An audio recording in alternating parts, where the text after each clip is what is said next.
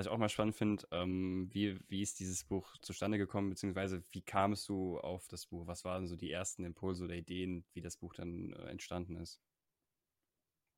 Mm, also die allererste Idee war dieser Plot-Twist, den ich jetzt natürlich nicht benennen kann. für alle, die noch vorhaben, für alle, die noch vorhaben, das, den Roman zu lesen. Aber ich glaube, ähm, also so ungefähr ab dem ersten Drittel passiert was, was irgendwie schon den ganzen Roman auf den Kopf stellt und wo man erstmal sich krass umgewöhnen muss, ähm, auch ja hinsichtlich der eigenen Vorstellungen über die Charaktere.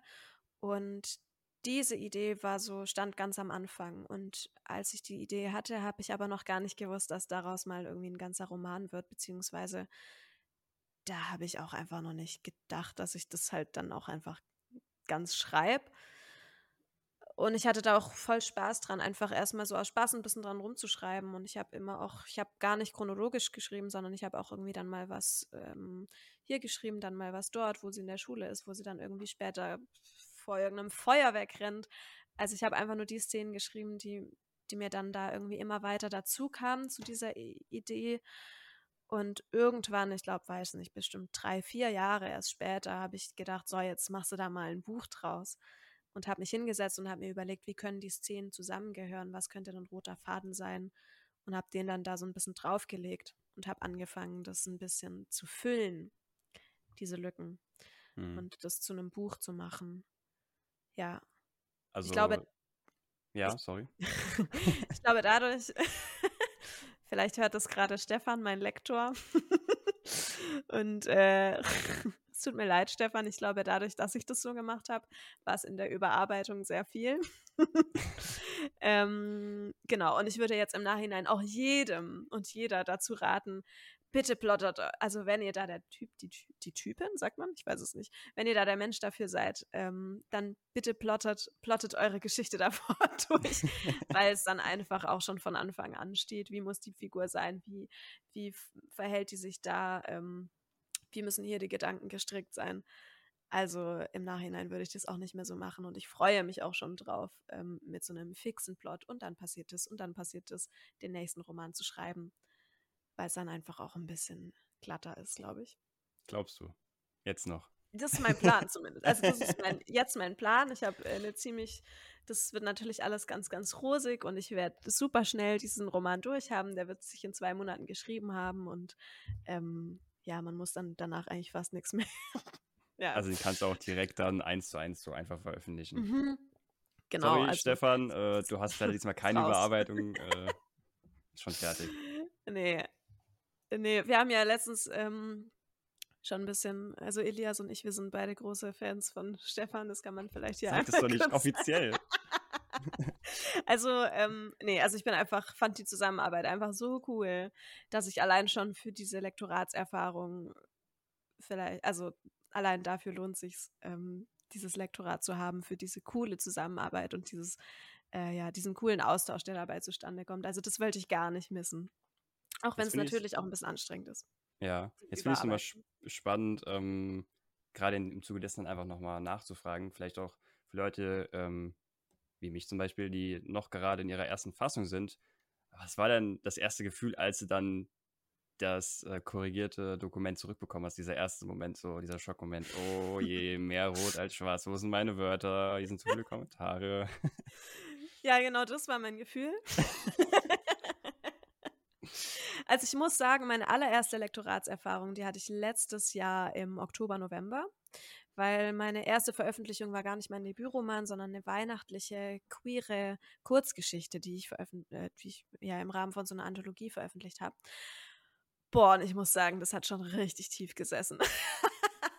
also ähm, die Zusammenarbeit im Lektorat war auch Wahnsinn. Ähm, ich fand es richtig, richtig cool. Ich habe super viel draus gelernt und trotzdem das erste Mal diesen Text so richtig, ähm, also der wird ja schon krass auseinandergenommen, zum Glück, weil man stellt sich die ganzen Sachen ja so vor und dann aber, ob es auf dem Papier genauso rüberkommt, ist ja überhaupt nicht selbstverständlich und äh, ja, oft auch einfach nicht so. Und diese neutrale Außenperspektive ist Gold wert und auch einfach diese professionelle Außenperspektive. Aber also das hat schon, da war ich dann schon so ein bisschen so, also das hättest du jetzt aber auch einfach so stehen lassen können. Also das hätte ich jetzt nicht verändert. ähm, also manchmal ist man dann so, aber das war doch der beste Satz im ganzen Manuskript. ähm, aber ja, man, ich vertraue da einfach auch auf die Expertise und ich glaube, also in meinem Manuskript von meinem ganzen Roman, den der Stefan dann lektoriert hat, ähm, ich glaube, da waren halt irgendwie über 1000 Kommentare drin in dem ganzen Ding, 1200 Kommentare oder irgendwie sowas. Und ähm, das ist aber völlig normal. Und ich glaube, das müssen wir als Schreibende uns bewusst machen, dass das Schreiben ein Werkzeug ist. Das ist wie wenn man irgendwie das erste Mal äh, lernt, einen Tisch zu schreinern, dann wird nicht am Anfang alles geil sein. Und ähm, das ist völlig normal, dass da noch ein bisschen was gefeilt werden muss. Und ich glaube, bei kreativen Sachen ähm, sind wir viel zu schnell auch persönlich getroffen, weil das kommt ja aus mir und entweder man hat ein Talent oder man hat es nicht. Und also, weißt du, so dieses Denken. Und ich glaube, wenn man das einfach normalisiert, ach geil, boah, jetzt kann ich hier richtig viel lernen, voll gut. Ach krass, okay, so siehst du das. Ah, voll spannend. Warum siehst du das so? Ah, okay, in meinem Kopf war, es ganz anders. Also dieses darüber nachdenken und auch einfach für diese Expertise lernen, finde ich also super, super, super wichtig und macht auch einfach Spaß und sorgt am Ende ja dafür, dass unser nächster Tisch ein bisschen, bisschen besser wird. Ähm, und das ist ja voll, voll gut eigentlich. Also wir können ja nur von anderen da auch lernen. Ja. Also, ich glaube, es ist immer dieser erste Impuls, ah, aua, warum tust du mir weh? So. ähm, weil es einfach auch so ein persönliches Ding ist, einfach so ein Buch schreiben und man so viel Zeit und Schweiß und Tränen und noch mehr Schweiß und noch mehr Tränen da reinsteckt. Ähm, ich glaube, das ist immer so der erste Impuls, aber dann wirklich einen Schritt zurückzugehen und einfach, äh, wie du schon gesagt hast, dieses Reflektieren und sagen, okay, man ist ja zu dem Lektor oder zur Lektorin hingegangen, um sich Feedback zu holen, um, um das Ganze noch zu schleifen und zu verbessern. Ähm, deswegen sollte man da auf jeden Fall auch dann über die Kommentare drüber nachdenken, ob die vielleicht doch äh, gerechtfertigt sind und man nicht dann Voll. alle Sätze hundertprozentig richtig geschrieben Voll. hat. Und dazu kommt ja, dass man Geld dafür zahlt. Also ich würde jetzt kein Geld für was zahlen, wo ich danach denke, oh ja, das hätte ich mir aber auch selber denken. Also, weißt du, wie ich meine? Es ja. ist schon auch einfach, das, das ergibt auch Sinn, dass man da Geld dafür zahlt, weil es einfach einen weiterbringt und weil es was ist, das man selber, also ich glaube auch LektorInnen, wenn die selber Romane schreiben, lassen die das auch von anderen LektorInnen lektorieren, weil man ja auch einfach betriebsblind ist für diese eigenen Sachen, die man da schreibt. Deswegen ist es, glaube ich, unabdingbar. Ja. Ich würde gerne jetzt noch ein bisschen mehr mit dir darüber sprechen, wie du schreibst. Wir haben ja jetzt schon ähm, eben oder am Anfang, eben ist ja schon wieder ein paar Wochen her gefühlt, ähm, haben wir am Anfang darüber gesprochen, dass du zum Beispiel ähm, eher dann zeitlich schaust, okay, ich schreibe einen gewissen Zeitblock und äh, wir haben jetzt auch schon gehört, deinen, deinen zweiten Teil der Dialogie tust du auch schon vorab planen oder plotten. Ähm, was ich natürlich spannend finde, äh, hast du da irgendwie schon gewisse Plotting-Methoden ausprobiert oder welche hast du verwendet? Ähm, mit welchen hast du vielleicht schon Erfahrungen gemacht? Erzähl da mal ein bisschen was zu. Mhm. Also, ich plotte den auf jeden Fall, den zweiten Teil. Da ist auch schon viel im Gange. Und die Methode, mit äh, der ich jetzt so mich am wohlsten fühle, ist, glaube ich, die The Hero's Journey Methode, also die Heldenreise. Und ähm, ja, das sind irgendwie so, boah, ich kann es gerade auswendig gar nicht sagen, ist schon äh, vor langem her, dass ich das mal mir alles so aufgeschrieben habe. Aber da hangel ich mich dann immer so ein bisschen entlang. Und das sind quasi so verschiedene ja, Punkte auf der Reise, die der Held, die Heldin irgendwie, den, der die begegnet. Und man kann das ganz gut übertragen auf alle Arten von Text, also auch auf ein kleines Gedicht, eine Kurzgeschichte oder einen, eine ganze Reihe. Ähm, genau, die klapper ich so ein bisschen ab und gleichzeitig versuche ich aber auch ein bisschen frei zu sein. Also ähm, ja, versuche mich da nicht krass festzulegen, okay, aber jetzt müsste doch eigentlich das Setting vorgestellt werden und dann erst äh, die Herausforderung oder das Problem. Ähm, also da versuche ich nicht so fix und festgefahren zu sein. Aber damit fühle ich mich wohl und ja, sch schreibe mir dann auch wirklich schon auf, was in welchen Szenen irgendwie grob passieren soll. Und ich kenne mich aber gut genug, äh, um, zu, um zu sagen, dass das so am Ende nicht sein wird. Also der Roman wird am Ende nicht so sein, wie ich den mir vorgenommen habe, ähm, weil einfach während dem Schreiben ja immer auch ganz viel passiert und beim Schreiben selber hat man ja auch Emotionen und es kommen irgendwie Gedanken. Also das entwickelt sich ja so ein bisschen weiter. Aber ähm, für mich ist die Vorstellung gerade ganz gut, so einen roten, roten Faden im Kopf zu haben, an dem ich mich entlanghangeln kann und an dem ich auch äh, wieder so zurück in mein Sicherheitsnetz treten kann. Ja, also ja. um das nochmal kurz irgendwie vielleicht in eigenen Worten zusammenzufassen, um zu gucken, ob ich es auch verstanden habe, wie du es meinst, ähm, mhm. dass diese Heldenreise dieser, wie du schon gesagt hast, rote Faden ist, an dem du dich entlanghangeln kannst. Was ich jetzt nicht hundertprozentig rausgehört habe, war, weil du auch äh, von Szenen gesprochen hast, ob du dann wirklich auch schon so wie eine Art Kapitelliste schon vorplanst oder ob das dann für dich schon zu detailliert wäre und du wirklich dann erstmal diesen, diese groben, wichtigen Plotpunkte hast, an denen du dich entlanghangelst, sag ich mal. Mm. Also ich werde diese großen, wichtigen Plotpunkte mm, relativ grob aufschreiben. Das sind dann irgendwie so sieben, neun Stationen. Ähm, und werde aber schon, einfach weil ich schon ziemlich konkret im Kopf habe, was wie passieren muss, ähm, werde ich schon auch da einfach schon Unterpunkte einfügen. Einfach weil diese großen Punkte, die reichen mir nicht aus, um dann mich daran entlang zu hangeln. Ähm, sondern ich werde schon, ja, wie so eine Art Kapitel vielleicht schon irgendwie dann, weiß nicht, 20 kleine Zwischenstationen haben. Ob die Kapitel letztendlich so werden, ähm, wahrscheinlich nicht. Wahrscheinlich kommt dann auch irgendwie noch hier ein, zwei dazwischen, da kommt eins weg. Aber ähm, ja, möchte da schon auch ein bisschen feiner reingehen. Einfach, damit ich auch für die Figuren weiß, was auf sie noch zukommt und wie sie jetzt ticken müssen, damit sie vielleicht ja bereit sind für das, was danach kommt oder so gar nicht bereit sind. Also ich glaube, dass es ganz, ganz wichtig ist, schon so ein bisschen zu wissen, wohin es geht, damit auch der Anfang schon gut vorbereitet. Mhm. Äh, und du hast ja schon gesagt, du schreibst am liebsten relativ früh morgens. Ähm, Gibt es da noch irgendwie andere Aspekte, wo du sagst, das ist, gehört für mich irgendwie zum Schreiben dazu? Vielleicht irgendwie so ein bisschen ritualmäßig, dass du dir immer den gleichen Tee machst oder irgendwie Musik dabei hörst. Gibt es da irgendwie so Aspekte? Ja, ähm, voll. Tee also, ist gerade schon. Bam, hier sind meine zehn Punkte. äh, Tee ist gerade schon das richtige Stichwort. Also ich mache mir, wenn ich loslege mit Schreiben, mache ich mir irgendwie einen Liter Tee. Ich habe auch so eine Tasse, da geht ein Liter Tee rein.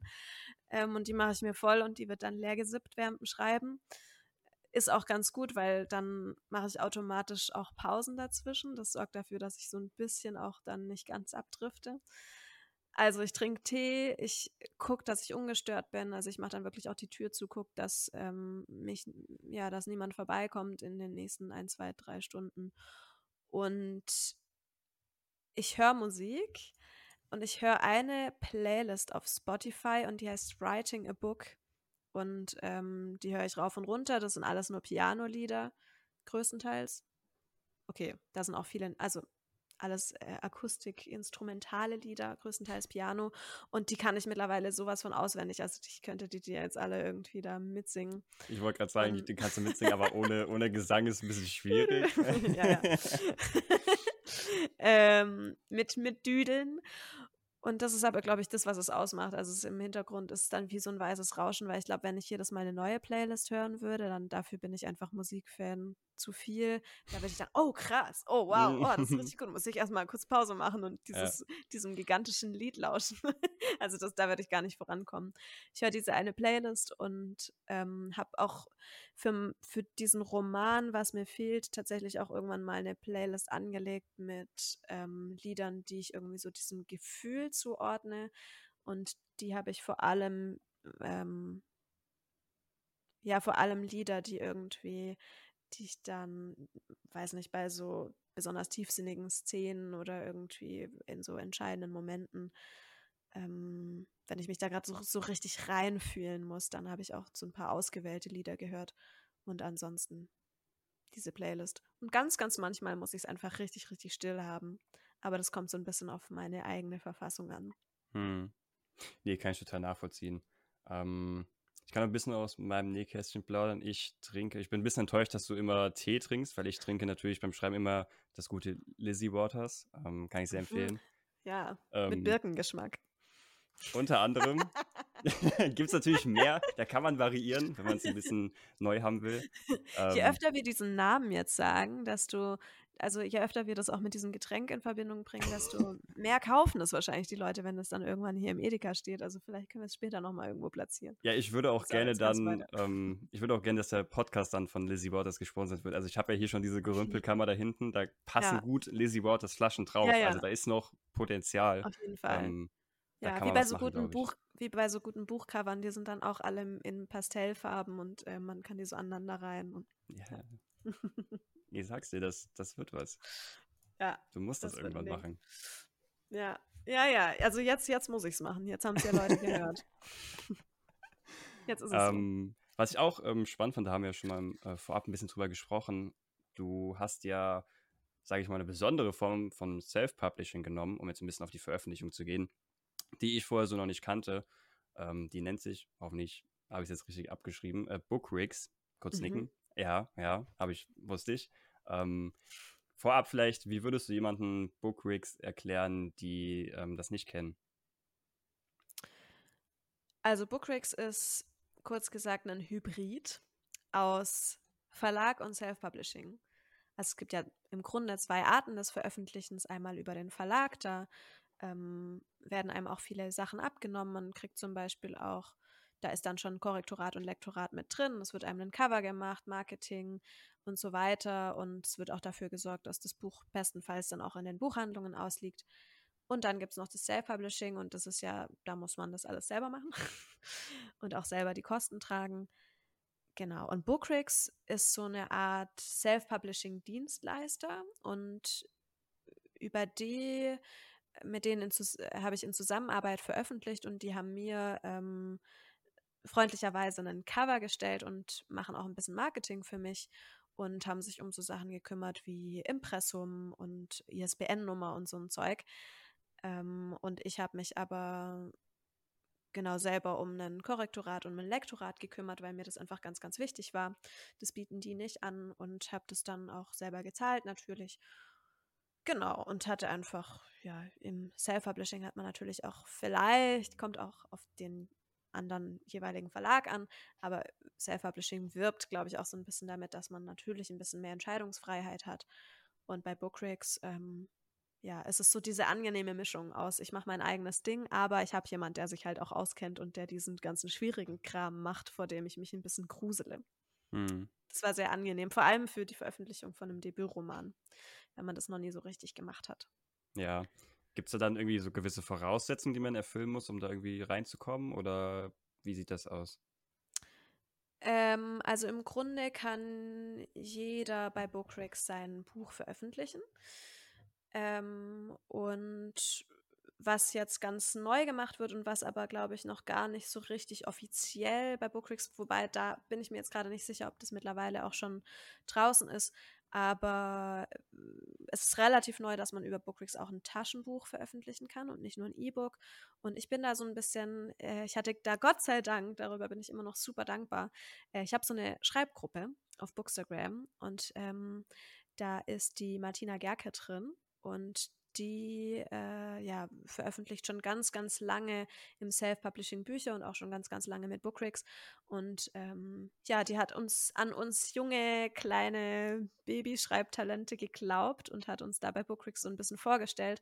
Und deswegen hat Bookrix ähm, mir und auch noch ein, zwei, drei anderen Kolleginnen die Chance gegeben, mit ihnen gemeinsam dieses Projekt E-Book plus Taschenbuch irgendwie umzusetzen, um auch zu gucken, ähm, wie das läuft, wie das so ist und uns da auch so ein bisschen dieses Marketing ähm, zur Verfügung gestellt, was jetzt so ähm, sonst nicht bei allen gemacht wird, die bei Bookrix diese Dienstleistungen in Anspruch nehmen. Und ich glaube aber, ähm, genau, dass man da auch ganz viel und ganz gut mit Bookrix kommunizieren kann und die sind total offen für, für neue AutorInnen. Und ich glaube, wenn die merken, dass da irgendwie eine Geschichte ist, die ihnen gefällt und mit der sie, wo sie Lust haben, da ein bisschen mehr reinzustecken, dann ähm, lässt sich da mit denen auch ganz, lassen sich mit denen auch ganz viele tolle Sachen umsetzen.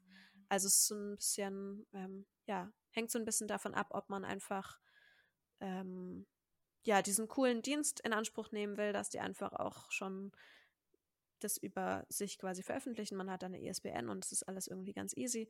Oder ob man irgendwie sagt, hey, ähm, ich wünsche mir da noch mehr Zusammenarbeit. Ähm, ja, könnt ihr mir auch vorstellen, da noch mit Bloggen dann irgendwie was zu machen. Und dann kann man da ähm, bestimmt auch voll gut auf die zugehen. Hm. Ja, ähm, ich glaube, man hat es jetzt schon größtenteils äh, in deinen Erklärungen rausgehört, aber was ich immer spannend finde, gerade ähm, Leute, die hier zuhören, schätze ich jetzt mal, dass sie auch äh, häufig dann äh, am Anfang ihrer Autorenreise sind. Wem würdest du denn Bookrigs empfehlen? Für wen würde sich das denn lohnen vielleicht? Also Bookrigs lohnt sich auf jeden Fall für Menschen, die nicht mehr lange warten wollen und die einfach jetzt mal Bock haben, ihr Buch rauszuhauen ich habe selber mich auch bei ganz, ganz vielen Verlagen beworben und also lustigerweise, ich glaube, letzte Woche ist ähm, mal wieder eine Mail eingetrudelt von einer Verlagsbewerbung, die ich vor einem Jahr, also wirklich vor einem Jahr abgeschickt habe. Ähm, ah ja, wir haben ihr Manuskript gelesen, ganz, ganz toll, gefällt uns. Äh, leider passt im Moment nicht so in, äh, in unser Programm, also eine Absage. Vor einem ähm, Jahr hätte es gepasst. Äh. Ja, ja. nee, ähm, also ist mir auch, äh, mittlerweile ist mir auch klar, warum da ja, also Absagen haben natürlich viele Gründe und äh, ich habe aus, aus vielen Absagen auch ganz viel gelernt. Ähm, und die, die erste Schmerz, die zweite Schmerz schon ein bisschen weniger und die zehnte ist halt so, ah ja, okay, eine Absage. So da, ähm, und ähm, ich glaube, das ist auch ganz, ganz normal, wenn man sich bei vielen Verlagen bewirbt. Aber genau, Verlagsbewerbung kann super cool sein, wenn man dann auch was findet und wenn man auch vor allem einen Verlag findet, der zu einem selber passt. Also ich glaube, da sollte man auch als Autor, als Autorin gut auf sich achten und gut überlegen, passt der überhaupt auch zu mir? Also ist es auch okay für mich, was da die Auflagen sind und ähm, für was die so stehen und was die für Werte mitbringen.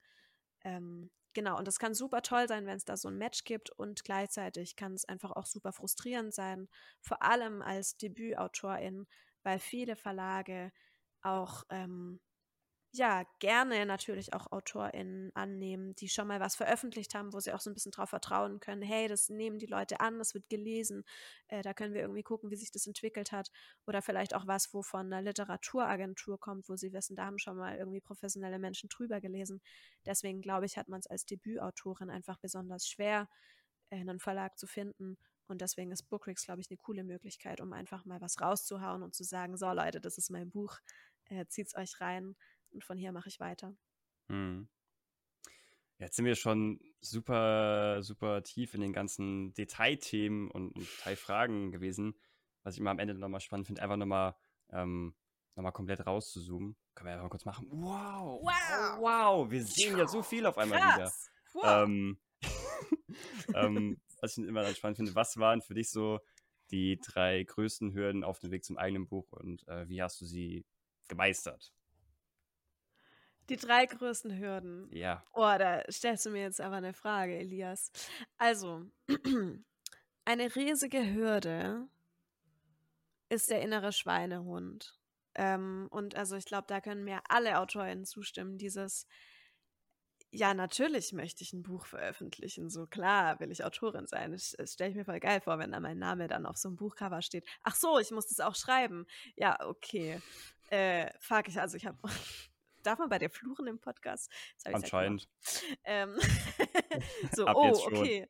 Das heißt, ich muss jetzt da auch, muss da jetzt auch noch Arbeit reinstecken. Und das neben all dem anderen Zeug, das man ja auch macht. Also neben diesem Leben, was da ja auch noch nebenher passiert. Und so ein Buch ist einfach was super langwieriges. Ähm, außer man ist halt Profi und rockt da drei Jahre, äh, drei Jahre, drei Bücher im Jahr runter. Aber das wirst du selber bestätigen können, da immer wieder gegen sich anzukämpfen und zu sagen, ich setze mich jetzt hin, ich stehe heute früher auf, ja. ähm, ich lege heute noch eine Nachtschicht ein oder ich sage heute ähm, meiner Freundin ab, ähm, weil es mir wichtig ist, hier diese Zeit für mich und diese Geschichte zu nehmen. Das ist einfach immer wieder auch ein Kampf. Genau. Also der Schweinehund ist eins. Ähm, jetzt genau drei zu finden, das ist schon eine, schon eine Challenge. Das ähm, Aber ich hatte keine drei Probleme. Was mache ich jetzt? ich fand es eigentlich voll easy. Also. ja, und also ein Riesending sind natürlich auch die Selbstzweifel, die wir vorher schon angesprochen haben. Also dieses, okay, aber also lesen das dann auch Menschen? Und was ist, wenn, wenn die das dann gar nicht so fühlen, wie ich das fühle? Ähm, und ich glaube, dass Selbstzweifel natürlich auch in diesen Schweinehund mit reinspielen. Also ich glaube, je deswegen ist es bei mir ist es so, je länger ich warte mit dem Schreiben, jetzt, je mehr Zeit zwischen den Schreibepisoden quasi vergeht, desto größer wird diese Barriere, diese Hemmung. Ähm, weil man einfach, wenn man im Fluss ist, dann ist man halt irgendwie drin, dann kann man auch ganz gut diese Zweifel ausschalten. Ähm, und aber ich glaube, so ein Buch zu schreiben, da gehört ja auch der Glaube dazu, also zumindest ein Buch zu schreiben, wo man auch vorhat zu veröffentlichen, da gehört ja auch dieser ähm, ganz selbstüberzeugte Glaube dazu, das werden auch Leute lesen und das werden Leute gut finden. Und die Vorstellung, ähm, dass Menschen das ablehnen, äh, ist ja für einen selber ähm, mit super viel Angst verbunden, glaube ich. Und äh, ich denke, dann kommt man auch schnell in so ein Verhaltensmuster rein. Ich schreibe es lieber nicht, weil dann kann ich ja gar nicht erst ähm, äh, ja, rausfinden, dass Leute das gar nicht lesen wollen. Ja. Ähm, eigentlich, eigentlich, ich weiß, ich weiß, dass ich eine gute Autorin bin, aber ich schreibe das jetzt mal nicht. Das bleibt alles in meinem Kopf. Ähm, und dann kann ich ja gar nicht erst auf Ablehnung stoßen. Ja, also ich glaube, Schreiben hat viel mit dem Sprung ins kalte Wasser zu tun. Ähm, ja, und mit, einem, mit diesem Umgang mit den Selbstzweifeln. Ja, und was nehmen wir als drittes? Ähm, lass mich mal so überlegen. Also ich glaube, als drittes würde ich wirklich einfach das Leben nehmen, das so außenrum passiert. also ich habe, ähm, ja, wie gesagt, diese Idee für diesen Roman, denn die hatte ich irgendwie schon ganz, ganz früh und habe auch schon früh angefangen, da, daran rumzuschreiben. Und ja, gleichzeitig, das habe ich am Anfang schon ein bisschen anklingen lassen, bin ich ein Mensch, der sehr viel und sehr viel gerne macht. Und oftmals kommen auch einfach Dinge ins Leben rein, mit denen man nicht gerechnet hat. Und dann hat man halt nicht den Luxus, jetzt mal irgendwie noch jeden Tag ein, zwei Stunden mehr äh, irgendwie an was zu arbeiten, ich glaube, dass das dann auch völlig okay ist. Und ich glaube, wenn ich anfangen würde, mir das Schreiben so richtig reinzuprügeln und zu sagen, du musst jetzt schreiben, auch wenn du heute gerne einfach nur in die Luft gucken würdest, ähm, wenn ich mir, mich immer dazu zwingen würde, dann würde ich das nicht lange machen. Deswegen ist es, glaube ich, wichtig, da auch gut auf sich zu hören und gut auch zu gucken, passt es jetzt heute für mich oder brauche ich das eigentlich gerade, dass ich mir Zeit für mich nehme und einfach mal ein Loch in die Luft gucke. Ähm, ja, und bei all dem, was passiert, muss man sich, glaube ich, bewusst machen, dass ähm, wenn Schreiben was äh, eine Leidenschaft ist, muss man sich, glaube ich, auch bewusst machen, ich darf diese Leidenschaft haben und ich darf mir da auch Zeit dafür nehmen und ich darf andere Sachen dafür absagen. Das darf was Reales in meinem Leben sein, wofür ich Zeit aufopfere. Ähm, und das ist natürlich ein, ein Balanceakt. Und genau, das klappt manchmal besser und manchmal schlechter und das Leben läuft halt weiter. Und ja, das macht es auch oft, oft nicht so leicht. Und gleichzeitig, je mehr Zeit vergeht, desto, ähm, desto mehr variiert natürlich auch der Schreibstil. Und da war ich noch die jüngere Lizzie und jetzt bin ich die ältere Lizzie und es kommt beides in einem Buch zusammen und das ist irgendwie, jetzt wird es äh, wild. Also ja, das ist äh, super schwierig da so eine gute Balance zu finden. Jetzt mhm. habe ich mhm. ganz viel gelabert. War das nachvollziehbar? ja, ich muss gestehen, ich fand, das waren jetzt schon fast total schöne Abschlussworte. Aber ich habe ja noch ein bisschen was. Jetzt weiß ich gleich. Ich glaube, wir machen einmal Schluss. Okay, bis zum nächsten Mal. Ciao. Ciao, Leute. Ähm, ähm, wir haben ja jetzt schon gehört, der zweite Band ist schon ähm, in, in Planung, Arbeit, wie auch immer. Er ist auf jeden Fall in den Startlöchern. Und ähm, ja. natürlich die prekäre Frage, kannst du da schon geheime Informationen für die Schreib mal einen Podcast-Hörer verraten oder ist alles noch top secret und es darf nichts an die Öffentlichkeit geraten? Natürlich haben wir hier einen kleinen Snack für euch. äh, kulinarisch äh, wird es bei Lizzie Waters, Lizzie's Waters ja sowieso. Darauf ein Schluck Lizzie Waters? Darauf erstmal hier einen Schluck. Ähm, was passiert im zweiten? Was erwartet euch im zweiten Band? Vielleicht ähm, erwartet euch, erwarten euch noch ein bisschen tiefer gehende Charaktere. Ähm, ich möchte im zweiten Band viel Wert auf die Charakterentwicklung legen. Ich möchte noch ein bisschen, ähm, ja, ein bisschen, bisschen breit gefächertere Charaktere schreiben. Noch mehr einfach mich ausprobieren und ähm, ja, also ich glaube, darauf kann man sich freuen, dass es eben nicht nur um Nara und ihre, ähm, ja, ihre Heldinnenreise geht, sondern eben auch um all die wichtigen Menschen, die da außen rum äh, sind. Und äh, da wird Freundschaft eine große Rolle spielen. Da wird natürlich auch ähm, ihre, ihr Love Interest eine Rolle spielen. Ähm, Genau, und gleichzeitig ist es mir ganz, ganz wichtig, dass diese ganz wichtigen Figuren, die da auch nebendran dabei sind, dass die auch noch mal ein bisschen mehr Aufmerksamkeit bekommen dieses Mal. Ähm, ja. Und ich glaube, viel mehr kann ich noch gar nicht verraten. Ich finde, das war schon eigentlich relativ viel. Klingt auch cool. Ähm, und wenn man sich jetzt zurechtdenkt, Mensch, die Lizzie, das ist doch eine sympathische. Oder man sich vielleicht denkt, ich möchte die Reise des Lizzie Waters, des bald erscheinenden Gaumenschmeichlers erster Güteklasse, ähm, nicht verpassen. Welche Plattform gibt es denn? Wo, wo kann man dich denn am besten finden? Ich mache es ganz einfach, damit ihr mich gut findet. Ich habe nur Bookstagram. Ich habe keine Webseite, ich habe keinen Podcast. Ähm, noch nicht. äh. äh, genau, ihr findet mich unter Lizzie the Scriber. Oder auch einfach Lizzie Waters. Das ist mein, äh, wie sagt man, der Benutzername ist Lizzie Waters. Also der Name und der Accountname ist Lizzie the Scriber. Da findet ihr mich und da veröffentliche ich Posts so natürlich, was mir fehlt zu meinem Debütroman, aber auch äh, zu allem, was jetzt so kommt mit dem zweiten Teil. Und ich teile aber auch so ein bisschen Herzensbücher, Dinge, die ich selber lese. Ähm, ja, Gedanken über die Buchbubble da findet ihr mich so ein bisschen. Und da freue ich mich auch immer, mich mit Menschen auszutauschen und neue Kontakte zu knüpfen und einfach gemeinsam ein bisschen die Bücher zu feiern, die ganz viel Aufmerksamkeit verdient haben. Sehr cool. Und hier nochmal die Informationen, ähm, wie gehabt, die Links zu Lizzie und ihrem Buch und allem weiteren findet ihr wie gehabt unten in den Show Notes oder jetzt auch in der Videobeschreibung. Jetzt kann ich es endlich mal sagen. Es ist unten in der Videobeschreibung auf YouTube, falls ihr da gerade zuschaut. Ähm, yeah. Yes. Und ich würde sagen, noch zum Schluss gehen wir doch in die altbekannte Fragerunde rein. Und ich würde einfach direkt ganz unverschämt mit der ersten Frage anfangen. E-Book, Buch oder Hörbuch, was bevorzugst du und warum? Taschenbuch ähm, fürs Leseerlebnis. E-Book, wenn ich auf Reisen bin und Hörbuch, wenn ich äh, super K.O. bin, aber mich gerne noch ein bisschen bedüdeln lassen möchte. Was war das für ein Gefühl, als du das erste Mal dein eigenes Buch in den Händen halten durftest?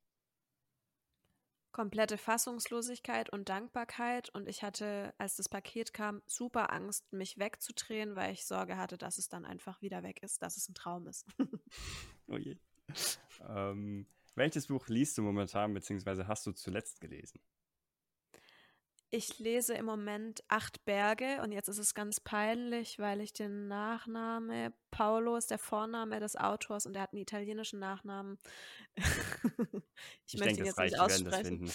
Genau, Acht Berge und das ist ein wunderschöner Roman, wo es viel um Freundschaft und Natur geht. Was ist für dich das Wichtigste an einer Geschichte? Emotionen, die geweckt werden. Mhm. Warum schreibst du Bücher? Ich schreibe Bücher, weil ich es muss, weil ich das, ich, das ist ja so ein Grundbedürfnis von mir, Geschichten aufzuschreiben, mich in Charaktere hineinzuversetzen. Vielleicht auch, ja, der Wunsch, andere mit meinen Geschichten zu bewegen. Hm. Hast du eine bestimmte Lieblingsautorin oder einen bestimmten Lieblingsautoren? Ähm, mein Lieblingsautor ist Paulo Coelho. Der hat den Alchemist geschrieben. Und das ist für mich ein Buch, das ich ja, bestimmt auch 20 Mal lesen könnte, das ich immer wieder lesen kann und das ich auch in jeder Lebenslage anders lese. Also ich höre raus, es ist auch gleichzeitig dein Lieblingsbuch, würde ich jetzt mal schätzen. Ja, definitiv. Okay, dann hast du mir leider die ja. nächste Frage schon vorweggenommen. Schade. Also mein ähm. Lieblings, falls es, wir beantworten mal die nächste Frage, äh, damit der Plan weiterhin so bleibt. Ja, ja. Ähm, also ja, der Alchemist auf jeden Fall und dann natürlich Siddhartha von Hermann Hesse, was ich vorher genannt habe. Ähm, und ähm, dann noch aktuell ein Buch, das heißt Der Mann, der Bäume pflanzte. Und das ist eine ganz wunderbar, ganz kurze, knappe Geschichte. Und das Besondere daran ist, dass Quint Buchholz die illustriert hat. Und das ist mein Lieblingskünstler. Und das sind einfach nur ja, bewegende Bilder und eine bewegende Geschichte, die ich jedem empfehlen kann. Mhm. Ich habe das Gefühl, die Antworten werden gleich bleiben. Gibt es ein Buch, was sich geprägt bzw. deine Denkweise verändert hat? Mm, also Siddhartha auf jeden Fall. Ich glaube, das können wir jetzt äh, so nehmen, einfach so lassen.